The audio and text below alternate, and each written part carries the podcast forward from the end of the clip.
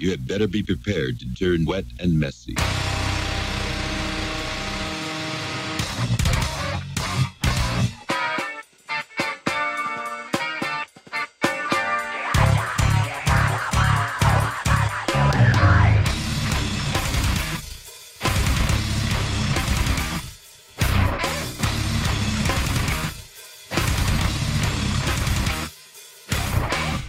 Bom, beleza, começando mais uma edição do Japinha Talk Show. Hoje eu tô aqui com o Gustavo da Heart Listener. Dá um salve aí, Gustavo.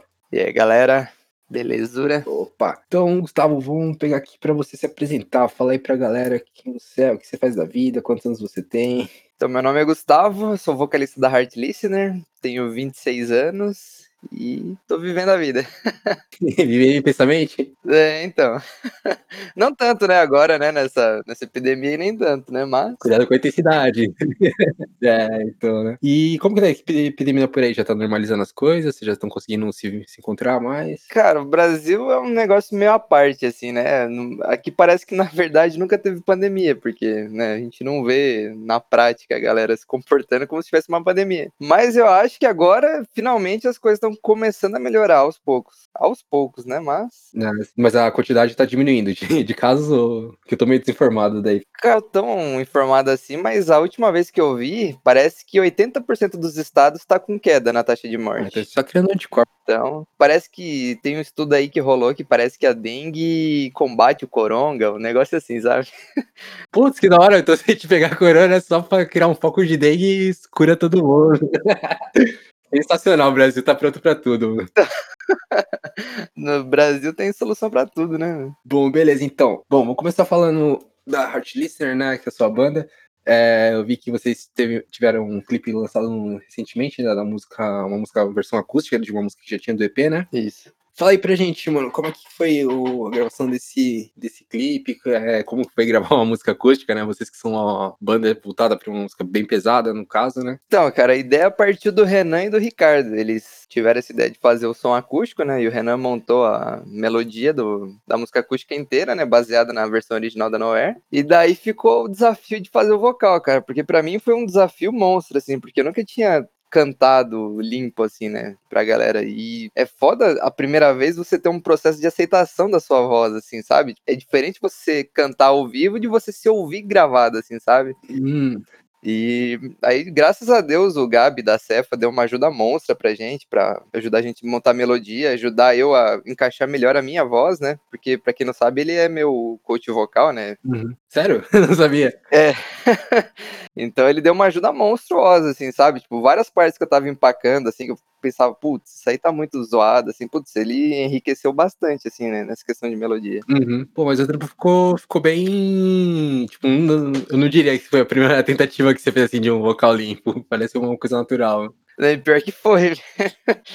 Deu, deu certo o coaching dele. Deu, opa, o moleque é bom, cara. Certo, e, bom, você falou que a ideia é a partir do Renan e do, do Ricardo? Isso. E como que foi? Eles já chegaram com a música pronta, tipo, surpresa?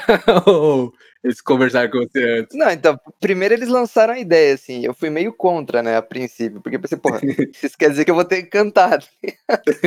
Cara, mas eu acabei achando interessante esse desafio. Daí o Renan, ele chegou com, ele chegou com uma versão, né, da, da música, só que tava muito comprida, sabe? Tipo, ela tava seguindo um pouco mais a risca a versão normal, sabe? Tipo, é, em questão das partes e tal. Uhum. Aí a gente entrou tudo junto para dar uma dinamizada maior na música, assim, né? Cortar algumas partes, reestruturar outras. Mas foi, ah, foi isso, foi um desafio legal para mim, cara. Isso abriu oportunidades, né, pra quem sabe. Quem sabe, né? Surpresa, surpresa. Esse, esse, esse a gente não, não vai soltar o spoiler agora, né? então. Certo. Bom, e falando aqui no clipe novo, né? Eu tava vendo a ficha técnica dele, né? E agora a banda tá com cinco membros, né? Isso. Eu vi os clipes antigos, tinha quatro antes, né? Uh, o o membro que entrou é a segunda guitarra, no caso? É, a gente tava tocando só com o Renan na guitarra antes. Tocando não, porque a gente até nem tinha feito show ainda. Mas o Juan, que é o nosso último guitarrista, ele entrou depois. Ele entrou umas duas semanas antes da gente soltar o clipe da Noer, da Noer original. Ah, saquei. Por isso que foi uma coisa que me chamou a atenção aqui. Isso. Bom, como a gente falou aqui dos membros da banda, eles não estão aqui para se apresentar, eu vou pedir para você fazer uma coisa. Fala, é, apresenta cada membro tipo, e defina eles com uma frase. Com uma frase. É, essa aqui é a pegadinha. Depois ele- eles vão ver aí. Vamos ver se você vai falar bem. Vai escrever eles bem ou vai ser uma zoeira mesmo? Putz, com uma frase, deixa eu pensar, velho. O Juan, é... vou me manter em silêncio desde que se prove o contrário. O cara é muito quieto, velho. O cara é muito difícil ele. Você vê ele soltar uma frase, mas quando ele solta também é a frase que impacta, assim, tá ligado? Esse aqui ele é o, o cara que economiza as palavras, né? Pra não gastar à toa. O André, que é nosso baixista, ele é um cara já mais extrovertidão, assim, ele fala mais, fala mais alto e tudo mais. Uma frase pra ele seria da Tebayo, porque ele fez uma tatuagem de Naruto. É, é, acho que essa semana, hein? Sério, essa semana? Aham, acho que foi essa semana, se não me engano. Será que já deu tempo de se se arrepender? Não, tô zoando. Cara, o Ricardo é. Frase pra ele é hurry up, cara, porque o cara é muito apressadão, assim, sabe? Ele quer É o ligeirinho. tipo, fazer tudo na hora, é, ele quer fazer tudo na hora e vamos, vamos, não sei o quê. Uhum. E o Renan, a frase, uma frase clássica que eu, que eu falei pra ele uma vez foi, cara, você tá ouvindo o que você tá falando? Porque às vezes o Renan parece que ele só fala assim, tipo, ele nem, nem tá ouvindo o que ele tá falando, tá ligado? Fala primeiro, pensa depois, né? É, exatamente. Mas o Renan é engraçado, cara. Eu acho que no mais é isso. Você tinha me contado que o Renan é a figura da banda.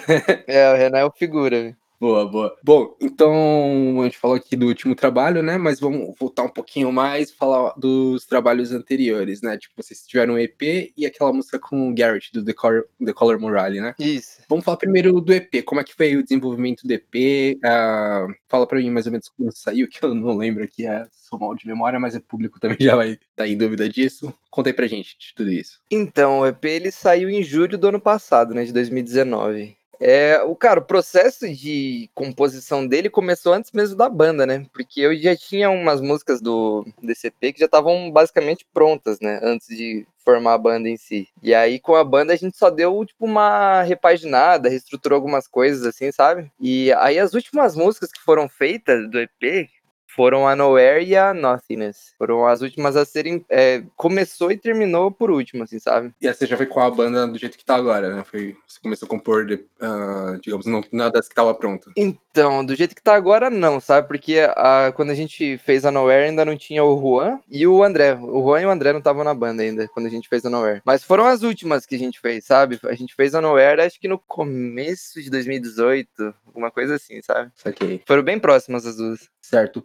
E, bom, como eu conheci a Heart Listener a partir do- da música com Garrett, né? A princípio, pra mim, eu achei que era uma banda gringa, né? Tipo, eu pensei, pô, Garrett Rap cantando, letras em inglês, né? E eu vi a ficha técnica e falei, pô, os caras são daqui, né?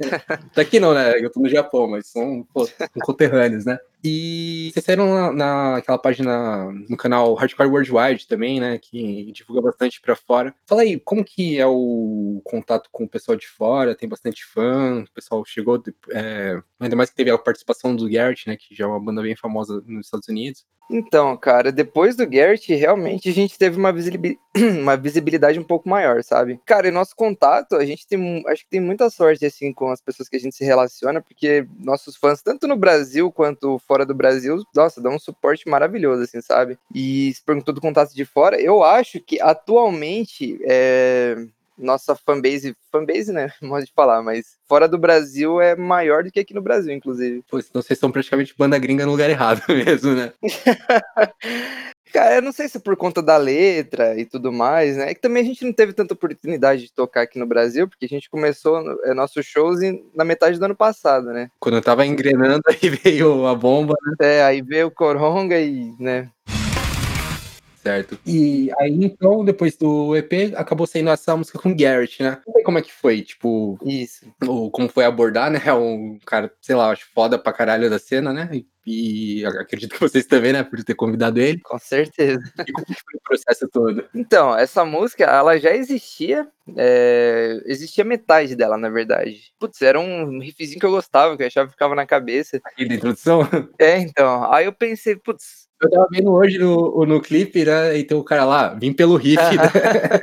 Então, aí, cara, eu, eu comentei com a galera, falei, pô, tem essa música aqui, né? Acho que seria interessante colocar ela e tal, só que não tava terminada, porque a princípio ela nem. A ideia não era nem ter vocal melódico, sabe? Uhum. E aí, conforme a gente foi terminando a música, tipo, a gente queria, a proposta da música era ser uma música simples e né, direta. Uhum. E aí, conforme a gente foi fazendo, eu pensei, putz, cara, aqui ficaria legal uma melodia de voz, assim, tipo, uma, um contraste, assim, de vozes, sabe? Eu pensei ali no final. Uhum. Eu pensei, putz, e era uma época que eu tava vendo bastante o álbum No Hope do The Color Morale. E daí eu pensei, cara, duas pessoas que eu pensei, tipo, é, foram o Michael do Beans and Ocean e o Garrett Rap, né? Uhum. Só que eu pensei, putz, mano, o vocal dele vai encaixar muito aqui, velho, muito. Eu falei, cara, não, não custa arriscar, né? Uhum. Não, eu já tenho. Aí eu fui falar com o, o agente, o produtor deles, né? E aí o cara falou assim, ó, vou te passar, vou passar essa música pra ele, que a gente só tinha demo dela, né? E vou passar seu e-mail pra ele, né? Se ele gostar, ele te responde. Se ele não gostar, paciência. E aí o Gert respondeu a gente, cara, o cara muito humilde, assim, muito simpático desde o começo, e topou, e, e aconteceu, cara. E aí eu mandei pra ele, né, a, a linha vocal que eu tinha imaginado, né, pra parte dele, e a letra que eu tinha feito. Só que aí eu falei assim, falei, cara, é, a gente confia em você totalmente. Você pode, né, fazer o que você quiser. E aí ele perguntou, falou, não, posso fazer minha letra? Eu falei, nossa, fica à vontade. E aí que ele, a parte dele é totalmente a autoria dele, né? Tanto a letra quanto a linha vocal. E ficou, na minha opinião, maravilhoso. Uhum. Ficou encaixou legal, né? Com a, como uma continuação da letra. Ficou total, ficou melhor do que eu, que eu tinha imaginado, cara. Pô, que legal. E ah, fora o Garrett, também tem uma outra participação de fora, né? Você tinha me contado que o produtor de vocês também é, é gringo, né? Isso, a gente tava trabalhando com um produtor nosso da Hungria, que é o Steven Simon, e o cara também, nossa, é, quem banda que tiver precisando de mix e master, putz, o cara é muito foda. Confiram agora, Nowhere Acústica.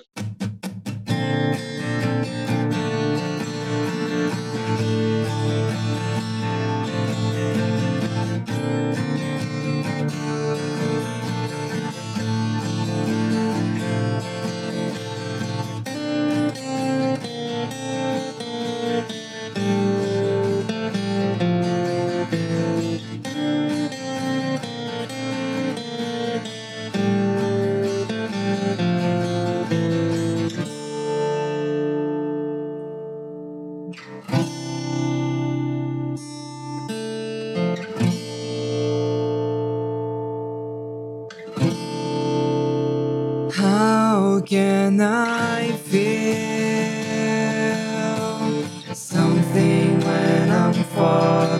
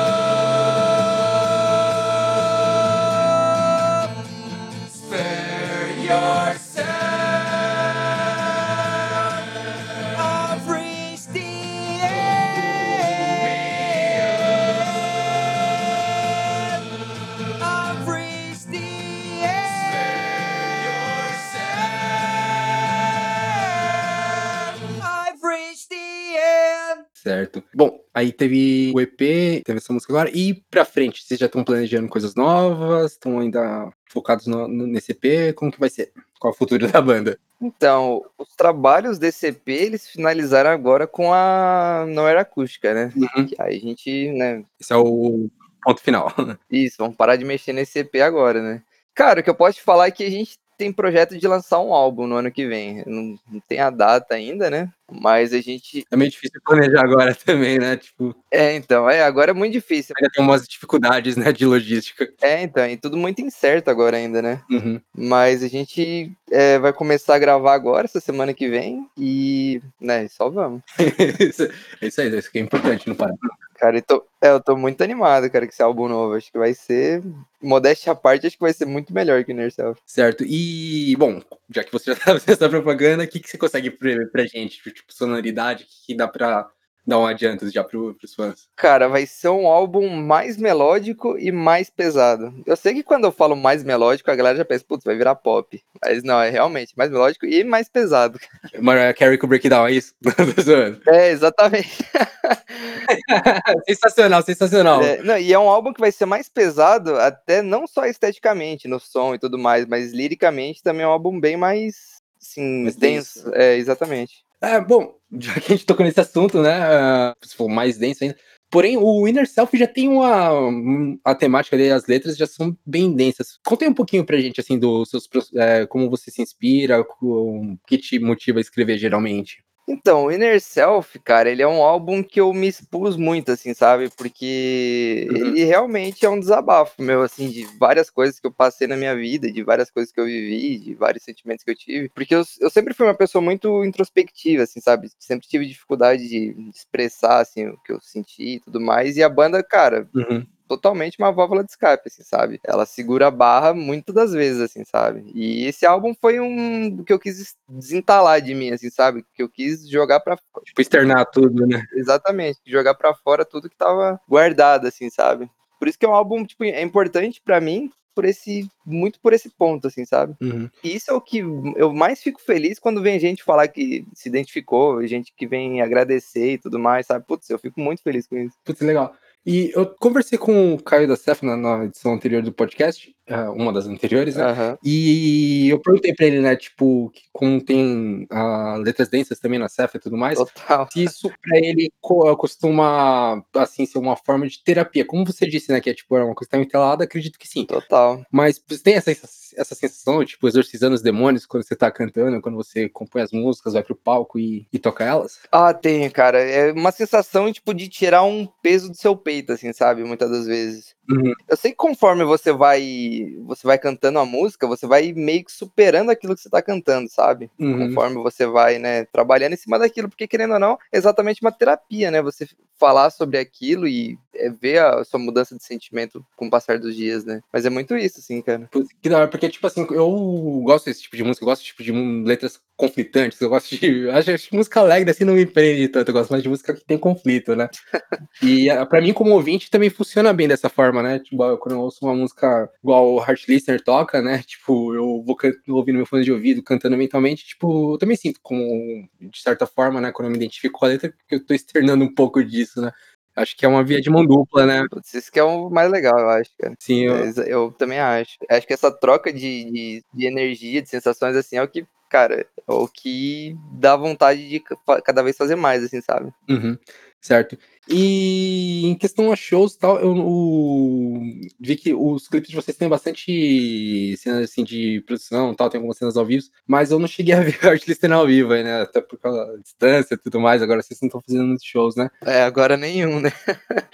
Mas e ao vivo, como, é- como que tá sendo? É, como que foi na, na época, né? A resposta da galera é, tava correspondendo, e, tipo, tava agitando legal e tudo mais? Então, a gente decidiu por fazer, começar a fazer show só depois de lançar o EP, né? Uhum. Porque a gente queria que as pessoas conhecessem nosso trabalho antes, né? Sim, é meio estranho, né? Você chegar quando. É, você chegar do nada tocando um monte de música sua, assim, ou, né? Às vezes a galera não entende bem ou não digere bem. Mas, cara, a nossa recepção desde o primeiro show foi maravilhosa, assim, sabe? Ver gente cantando nossas músicas ao vivo, desde o primeiro show, assim, sabe? É maravilhoso, cara. E, é, tanto aqui em Ponta Grossa quanto Curitiba também, a recep- recepção foi maravilhosa. A gente foi pra Maringá, a gente foi muito bem recebido também. Mas infelizmente a gente não teve muita oportunidade de fazer show até agora, né? Esse ano que a gente tinha umas datas, acabaram caindo todas por conta do, do Covid. Pior, né? To- Toda banda que eu tô falando é a mesma coisa, né? Tipo, putz, você tinha o show marcado, não deu. Tem É, cara, pior coisa. show que foi adiado e tá sendo adiado até agora. Enfim, né? Então, coisa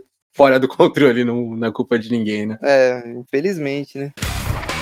Bom, então vamos falar um pouquinho mais de você, Gustavo, tal. É... Quantos anos você tem agora, Gustavo? Tô com 26 anos.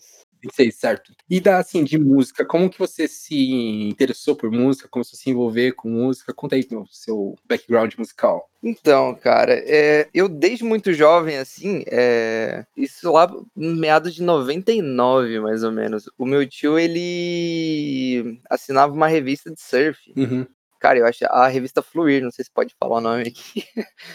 Mas enfim. Pode, acho que, acho que eles nem, não existem mais, né? Eles não podem processar mais a gente. É, eu acho que não, velho. Se não tô enganado, acho que não existe mais. Bom, enfim, a gente não vai não vamos falar mal deles, pode continuar.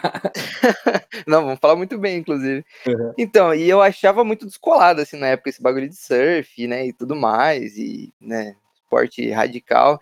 E eu lembro que uma época veio uma, não sei se era edição mensal, se foi uma edição especial, que veio uma coletâneazinha, um CDzinho azul. Uhum. E, cara, é, teve um- uma vez que eu peguei emprestado, meio que roubei. Roubei não, porque eu devolvi depois, mas eu peguei esse álbum e, putz, eu, depois que comecei a ouvir, cara, e tinha, tipo, Pennywise, Bad Religion, Legwagon, NoFX, tipo, mano, sabe essas bandas? Uhum. Aí, cara, depois que eu ouvi isso, cara, eu falei, caralho, velho, eu gosto de música, tá ligado?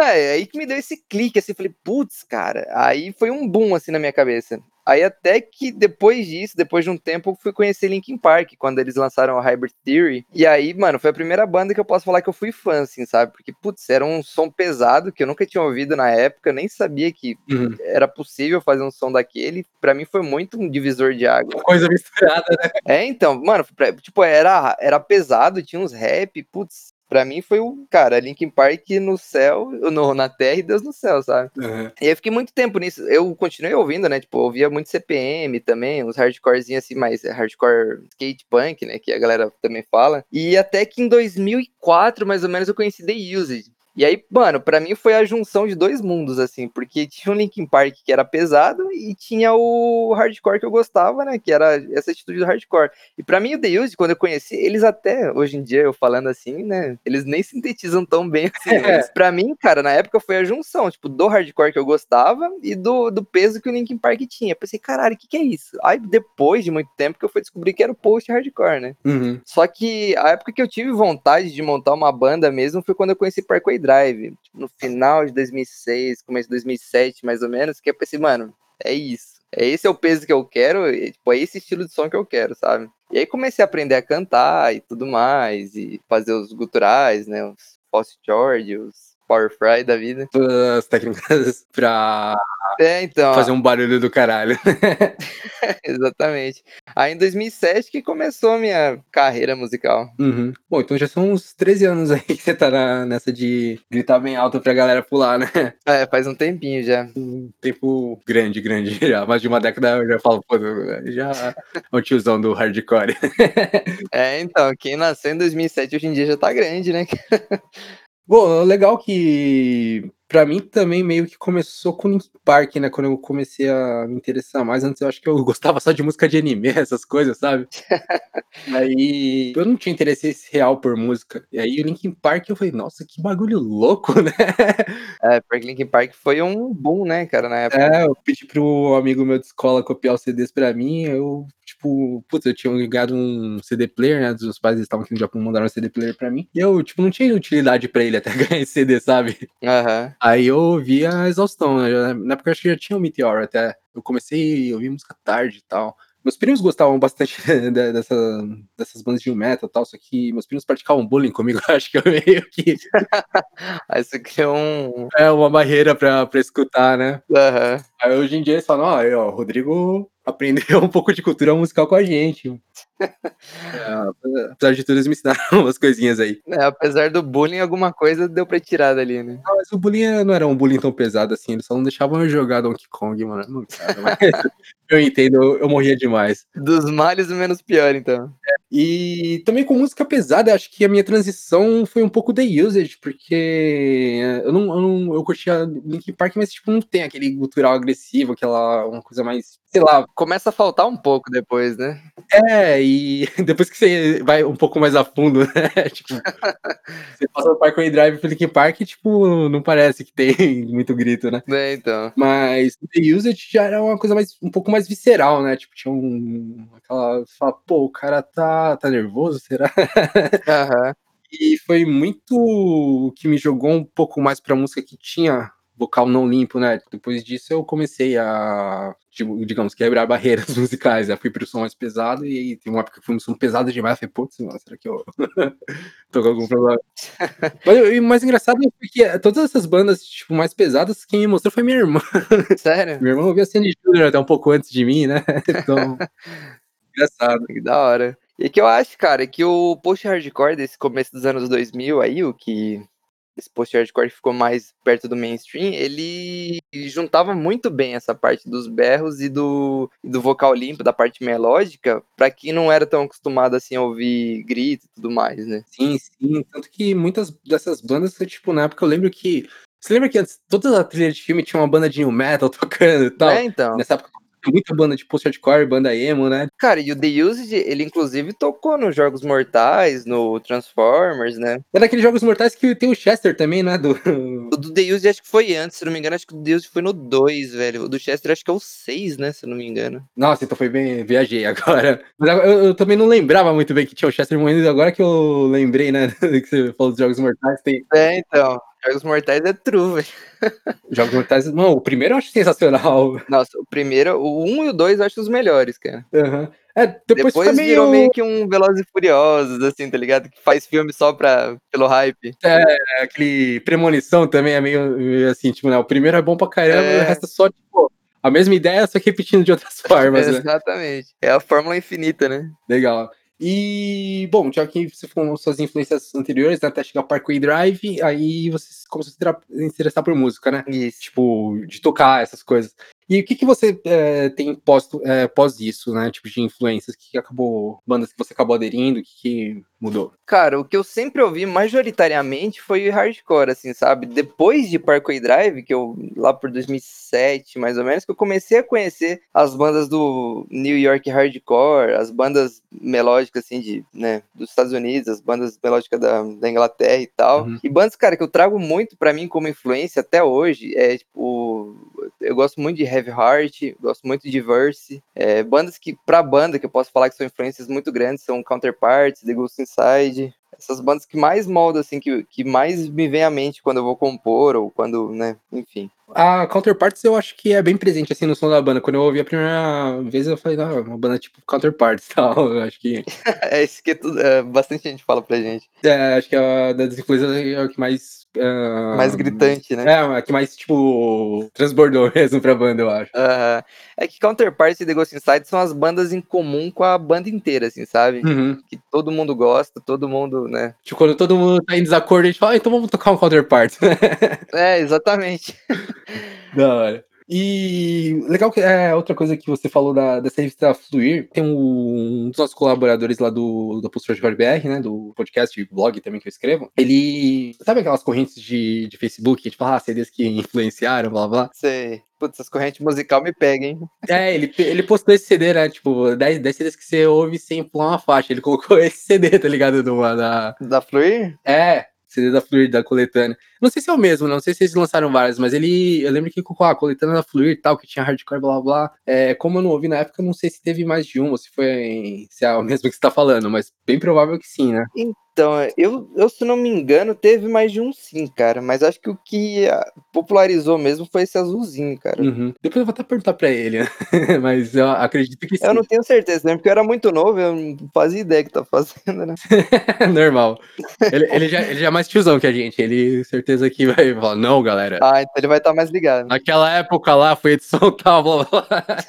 tipo, tiozão mesmo falando. E você também falou, né, bastante do é, skate hardcore, skate punk, né? Aham. E, e Tony Hawk, você gostava? Você chegou a influenciar um pouco também?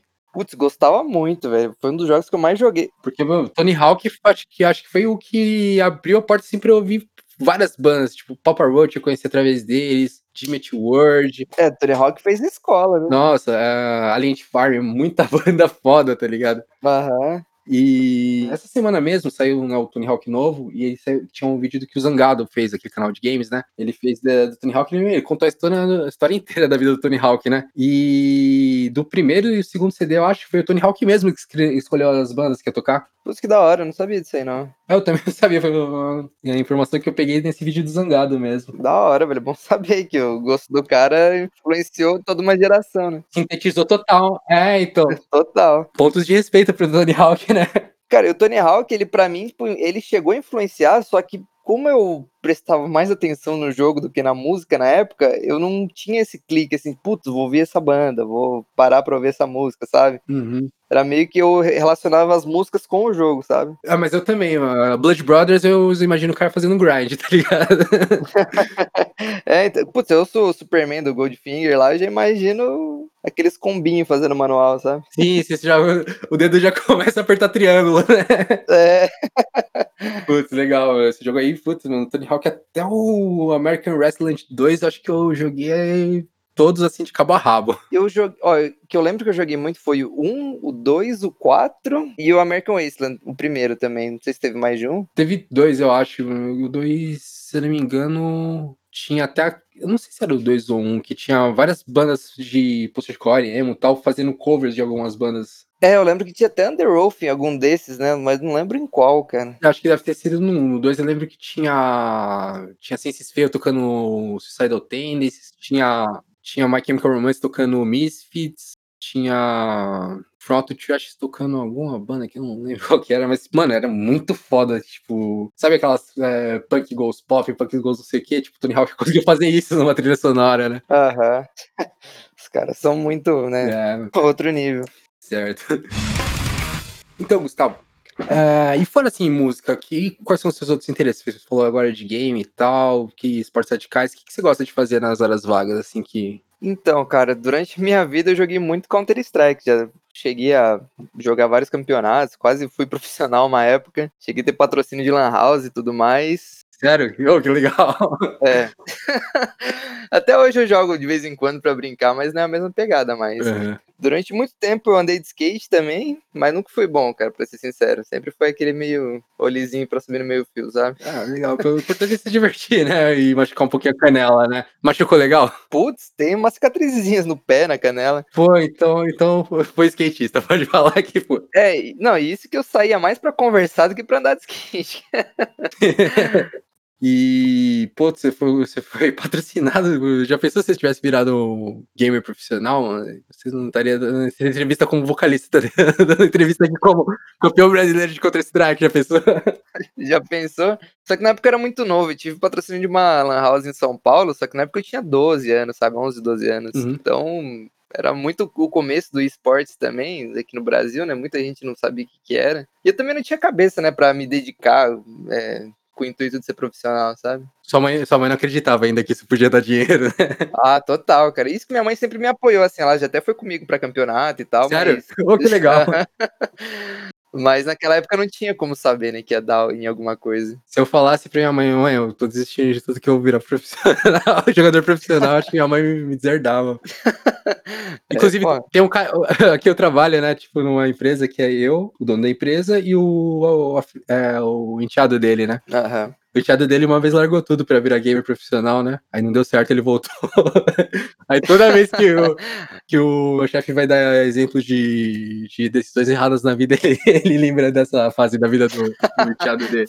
Cobra o cara toda É, ou lembra aquela vez lá que você. Largou tudo pra jogar videogame? Ah, eu sou meio pé atrás, assim. Ah, eu conheço uma galerinha que, que largou as coisas assim pra. É que sei lá, tipo, eu também não faria e tal. A não ser que eu fosse muito, muito bom mesmo. É, eu admiro quem faz isso, né? Se joga de cabeça. Porque, Sim, cara, sim. pra você se tornar profissional em qualquer coisa, você tem que entrar de cabeça, né? Sim, sim, na música também, né? Tipo, É, total. Só que tem umas histórias tão engraçadas sobre isso que tem um amigo nosso que ele largou tudo pra virar jogador profissional de Pokémon, trade, é, o card game, né? Sei. Aí a gente fala, e o, e o Gui, mano? Ah, o Gui virou mestre Pokémon.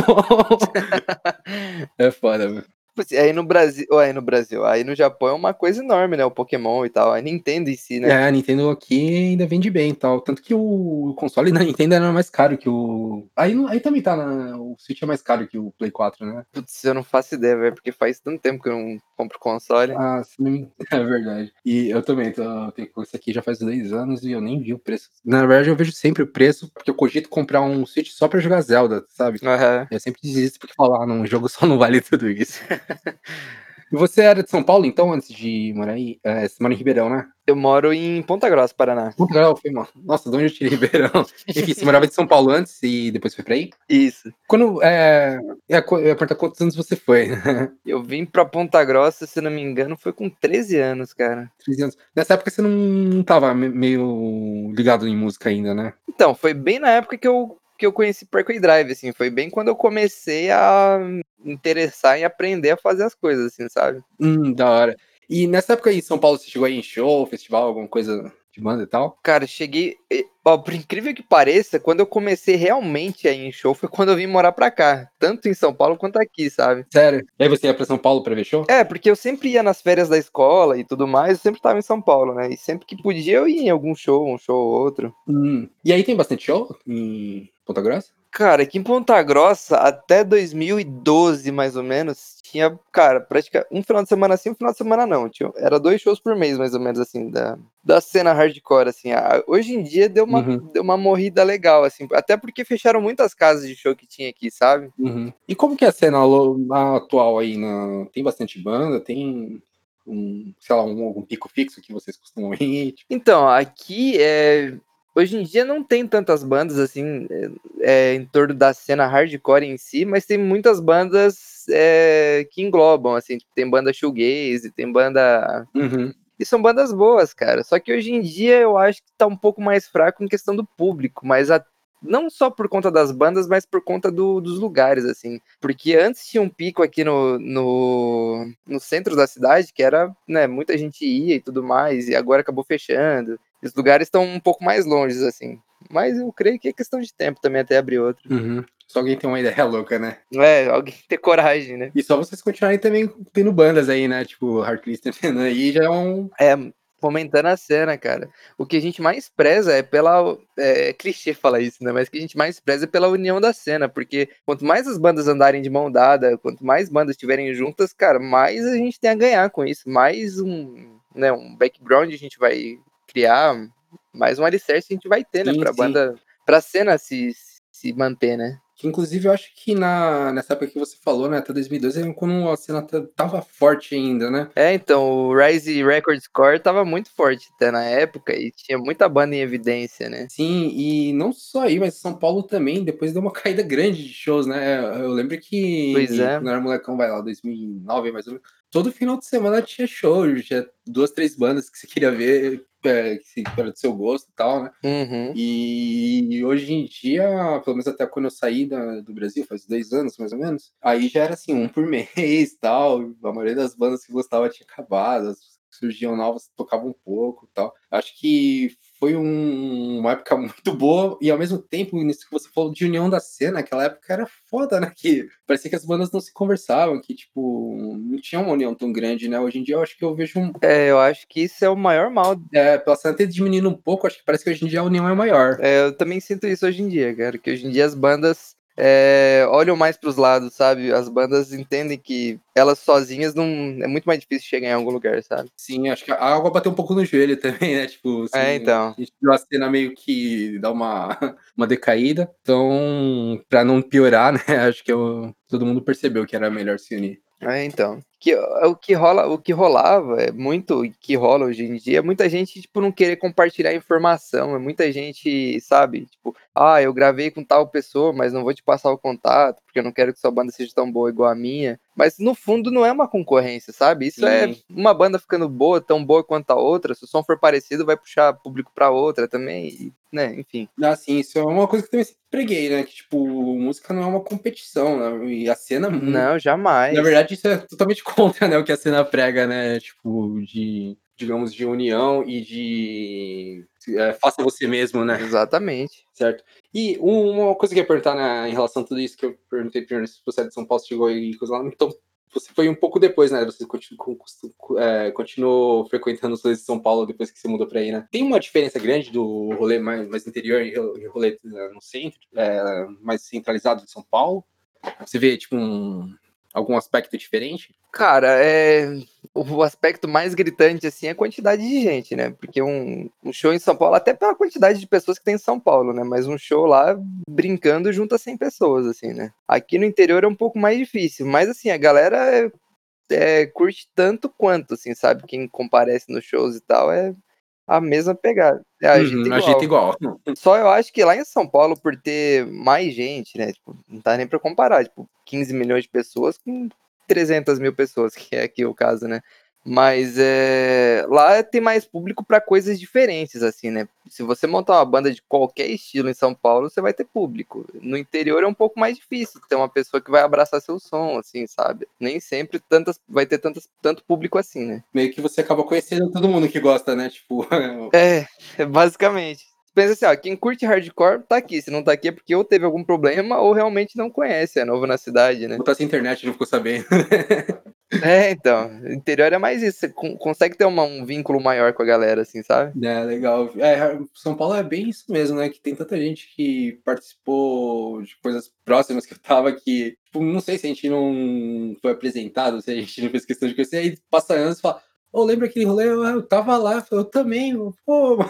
Tipo, é, Essa é clássica, né? aí acho que, tipo, meio que você vai conversar com todo mundo. né? Se você não conversou, quando tiver outro show, você acaba vendo a pessoa de novo. Você já meio que fala, ah, aquela pessoa eu conheço sim, né? Bom, ah, agora meio que acabaram minhas perguntas, então vou entrar naquela sessão de curiosidades, né? Aham. É, conta aí pra gente o... se tem alguma história engraçada, alguns fatos esquisitos que aconteceram com você, sei lá, na Heartlister ou nas outras bandas que você teve, algum show que você foi. Conta alguma coisa Cara, se for contar. você fala, é, essa merece ser lembrada. Cara, se eu for contar fato engraçado, o Renan provavelmente vai estar em quase todas, cara. então, top 3 histórias do Renan. Cara, tem uma que é clássica, que foi uma das que mais marcou minha vida, que tá no meu top 50 momentos da minha vida. Caralho. Foi uma vez que a gente foi fazer um show, né? Quando a gente tava na nossa antiga banda ainda. Uhum. E aí, beleza, chegou no final do show.